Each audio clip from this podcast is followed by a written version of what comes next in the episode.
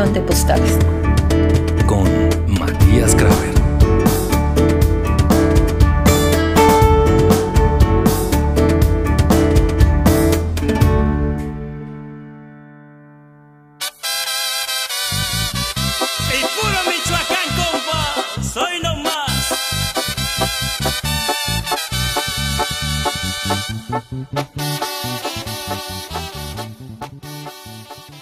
A veces recuerdo la sensación de pisar el centro de México, sentir la mitad de la cancha de un país gigante. Se me vinieron las imágenes como una bandada de pájaros que llegan a esa esquina de cables en un pueblo ecuatoriano. El estado se llama Michoacán y refiere a un lugar que tiene pescado. Es esa su traducción lineal en su idioma náhuatl de la palabra Michoacán. Se me viene un sábado la siesta y todo tiene el color de una tierra que quema. Las casas de adobe o las puertas de madera gastada, mientras un señor sale de adentro y parece que viene del aljibe del tiempo. Son postales de una desolación pintoresca. Es rara la sensación, pero es así. Un estilo colonial en medio de un aire árido que me recuerda al desierto de Sonora en los libros de Castaneda.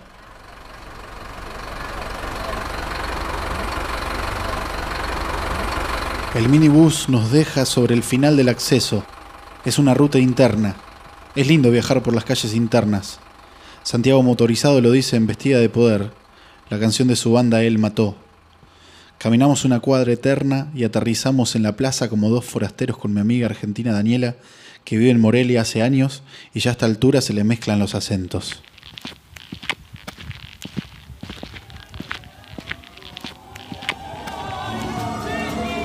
Somos transeúntes que llegaron hasta ahí por pura curiosidad. La plaza está florida y nos sentamos a escuchar esa música que tiene el toque de las cantinas, pero ahora arriba de un escenario. Guitarras y guitarrones. Es días de festival y sobre el espacio público cuelgan los típicos banderines de colores de la cultura mexicana for export. Naranjas, amarillos, verdes, rojos. Sin embargo, ahí el pueblo es un código interno. Es la mexicanidad sin maquillajes o vidrieras estandarizadas de los aeropuertos. Nos guarecemos a la sombra de un árbol mientras escuchamos las voces de hombres con bigotes que también acampan en las esquinas de su casa en Morelia. Ellos parados como estatuas vivas mientras esperan la moneda de alguien que pasa, que de pronto les tira una ficha como si fueran una fonola ambulante. Tengo la sensación de asomar la cabeza por la ventana del primer piso de la casa de Morelia, frente a un velatorio, y verlos ahí firmes mientras las luces de la catedral parpadean como un arbolito de Navidad. Me gusta esperar la reminiscencia de un recuerdo de viaje. Es como sentarse a pescar, la conexión espiritual con uno mismo, oficiarse de medium mientras volvemos a pasar por el corazón momentos que almacenamos como un negocio de ramos generales de los pueblos que me gustan de este lado del mapa argentino, provincia adentro. Ineludible ADN de donde vengo. Ahora estamos unos buenos kilómetros más arriba del continente, en el centro oeste de la tierra del cura Morelos. Sábado la siesta. Salimos de Morelia en un camión. En México le dicen así a los colectivos o bucetas que hay apuñados en Bogotá. Atravesamos una media hora de viaje por la ruta hasta que llegamos a Erongarícuaro, un pueblito que se extiende un par de manzanas desde la carretera. Hicimos dos cuadras desde la bajada para llegar a la casa de la señora Emilia, una mujer campesina y cocinera que habla sobre el maíz y nos ofrece infusiones frías para amainar el calor de la tarde. Un calor pegajoso que se une con el efecto de la niña, el polvo que vuela. Nosotros llevamos el mate e izamos el ritual como una bandera gaucha. Ella lo toma pero no le gusta, no lo entiende, le da más calor a las cuatro de la tarde. Tras una hora compartiendo con la señora Emilia, volvemos a la ruta para hacer dedo e irnos al otro pueblo más adentro. El viaje dentro del viaje, escarbar más al centro del territorio. Erongarícuaro y Uricho fue el primer tramo del recorrido, dos pueblos de maqueta por el que pasamos una misma tarde como quien recorre los pliegues de una mano.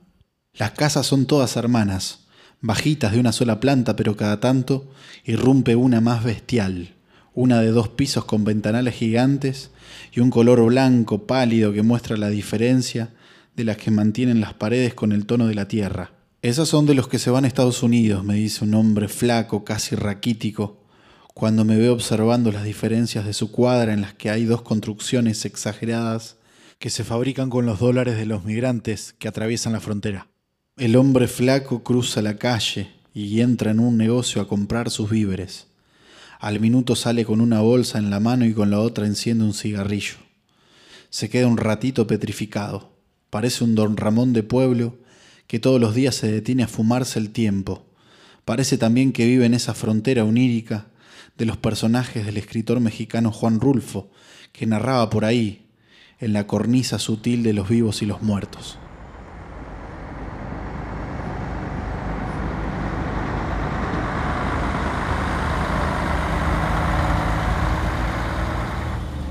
Páscuaro es la ciudad del final del paseo.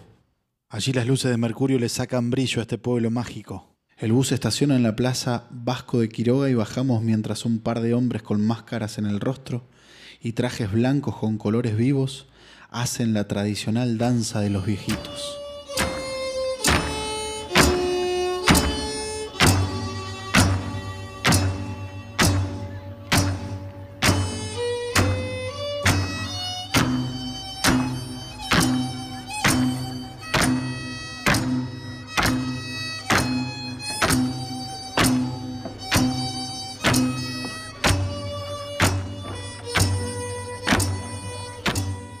Alrededor hay un montón de familias locales mirando. Algunos artistas que retratan a la gente en vivo y en directo. Cuando se escucha el zapateo de la danza en el cemento. Después, aplausos y el sombrero que pasa entre los espectadores.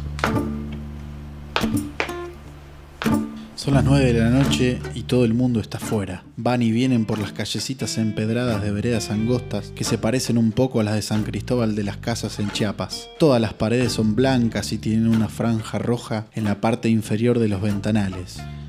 Son las 10 y cuarto de la noche cuando empieza a llover. Parece que el dios de los purepechas, los nativos de esta zona, se puso triste. Empiezo a mojar cada vez más y siento que la despedida de Pátzcuaro es de agua Llueve a mares. No hay taxi que me lleve hasta el acceso en donde sale el último bus a Morelia a las 23. Ya son 23 menos 10. Me corre un sudor frío por todo el cuerpo y voy al primer techo que encuentro a mitad de cuadra.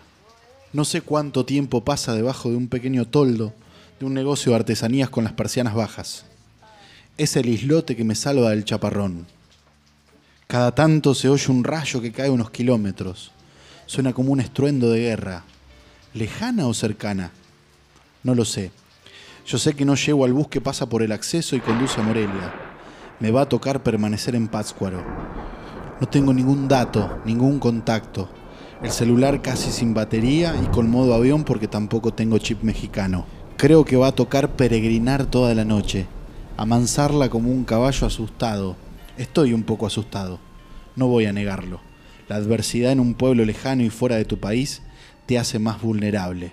Primero viene esa electricidad densa, después me relajo un poco. Recuerdo la noche en Nicho Cruz que caminamos con el parcero Fer hasta Villa Carlos Paz. Fueron 12 kilómetros en el que nos siguieron cuatro perros fieles. Suspiro y sonrío, querer o reventar. Los perros hacían una figura de diamante que nos cubría por los costados, al frente y detrás. No se podía acercar ni una mosca. La noche como la boca de un lobo, pero las estrellas prendidas mandaban señales. Cuando me reincorporo del recuerdo, el agua maina y siento que es el momento oportuno para caminar hacia algún refugio. Una señora escurre un trapo afuera de su casa y me le acerco. Le consulto dónde queda la terminal de ómnibus. Me dice que a cinco cuadras más abajo. Camino. Mi amigo con la idea de que Pátzcuaro es un pueblo mágico. Los mexicanos tienen esa clasificación con sus pueblos. Pienso que me perdí de ir a Real de 14 en San Luis Potosí, otro de los pueblos mágicos, pero en donde se va a probar el peyote para tener un viaje psiconáutico. En el interín otra vez se larga. Me toca correr dos cuadras hasta que doy con la terminal. Atravieso la esplanada de cemento que está vacía. llena de charcos. Las luces apenas alumbran con un tono amarillento de poco voltaje. Un tipo de sombrero está sentado y habla con un perro de la calle que lo acompaña. Son dos como aislados de la lluvia y de una espera tortuosa. Yo prendo un cigarrillo. Me gusta prenderlo mientras espero y camino. Hago un poco de filosofía interna. Charlo conmigo mismo como quien quisiera escribir sobre un papel de aire. Me le arrimo al hombre que sigue de parla con el can, que cada tanto le devuelve una especie de gruñido cómplice. Un sí, hermano, tenés razón.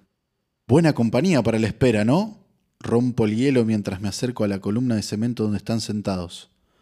Uf, hermanito, no sabes. Me hizo pierna desde que llegó. Me dice con un tono campesino familiar. ¿Pierna? pregunto. Si es como un amigo, no sé cómo explicarlo. Vas a decir qué loco que estoy, aunque también me tomé unos tragos. No te lo voy a negar, pero imagínate que es un amigo, un carnal que viene a esperarte cuando estás de últimas. Sí, te entiendo perfectamente, le digo. Venía pensando en los perros cuando venía para acá, sobre todo en una anécdota que tuve con cuatro perros y un amigo en Córdoba, Argentina. La charla dura un rato largo, creo que pasan horas, me cuenta de sus viajes por México, de su vida rural, que escaló montañas, que conoció taitas o chamanes. Yo volveré por aquí y este fiel amigo me va a estar esperando. A ti también te esperará. Fíjate qué suerte tuviste. Te hicimos más o menos la espera, ¿no? Bueno, compadre, un gusto. Marcelo para servirte. ¿Marcelo? pregunto yo asombrado. No me digas que sos el Marcelo de mi pueblo. No, no, no, no puede ser. Tal vez sí, tal vez no. Todo puede ser, dice el hombre mientras se sube al colectivo que lo lleva para el DF, como quien regresa de ver a sus viejos en General Alviar y enfila para su casa en alguna esquina de Valentín Alsina, partido de Lanús en el Gran Buenos Aires. Me enciendo otro cigarrillo mientras espero que se hagan las seis, así llega el bus que me lleva a Morelia. Ya la noche pasó como unos buenos tragos de ginebra. Estoy un poco tambaleante. El humo también empuja el vaivén corporal. Quiero charlar otro rato conmigo. ¿Puede ser que existan los universos paralelos? ¿O estoy en un delirio de la borrachera? Me pregunto a mí mismo mientras el colectivo irrumpe en la esplanada y ya me voy para Morelia.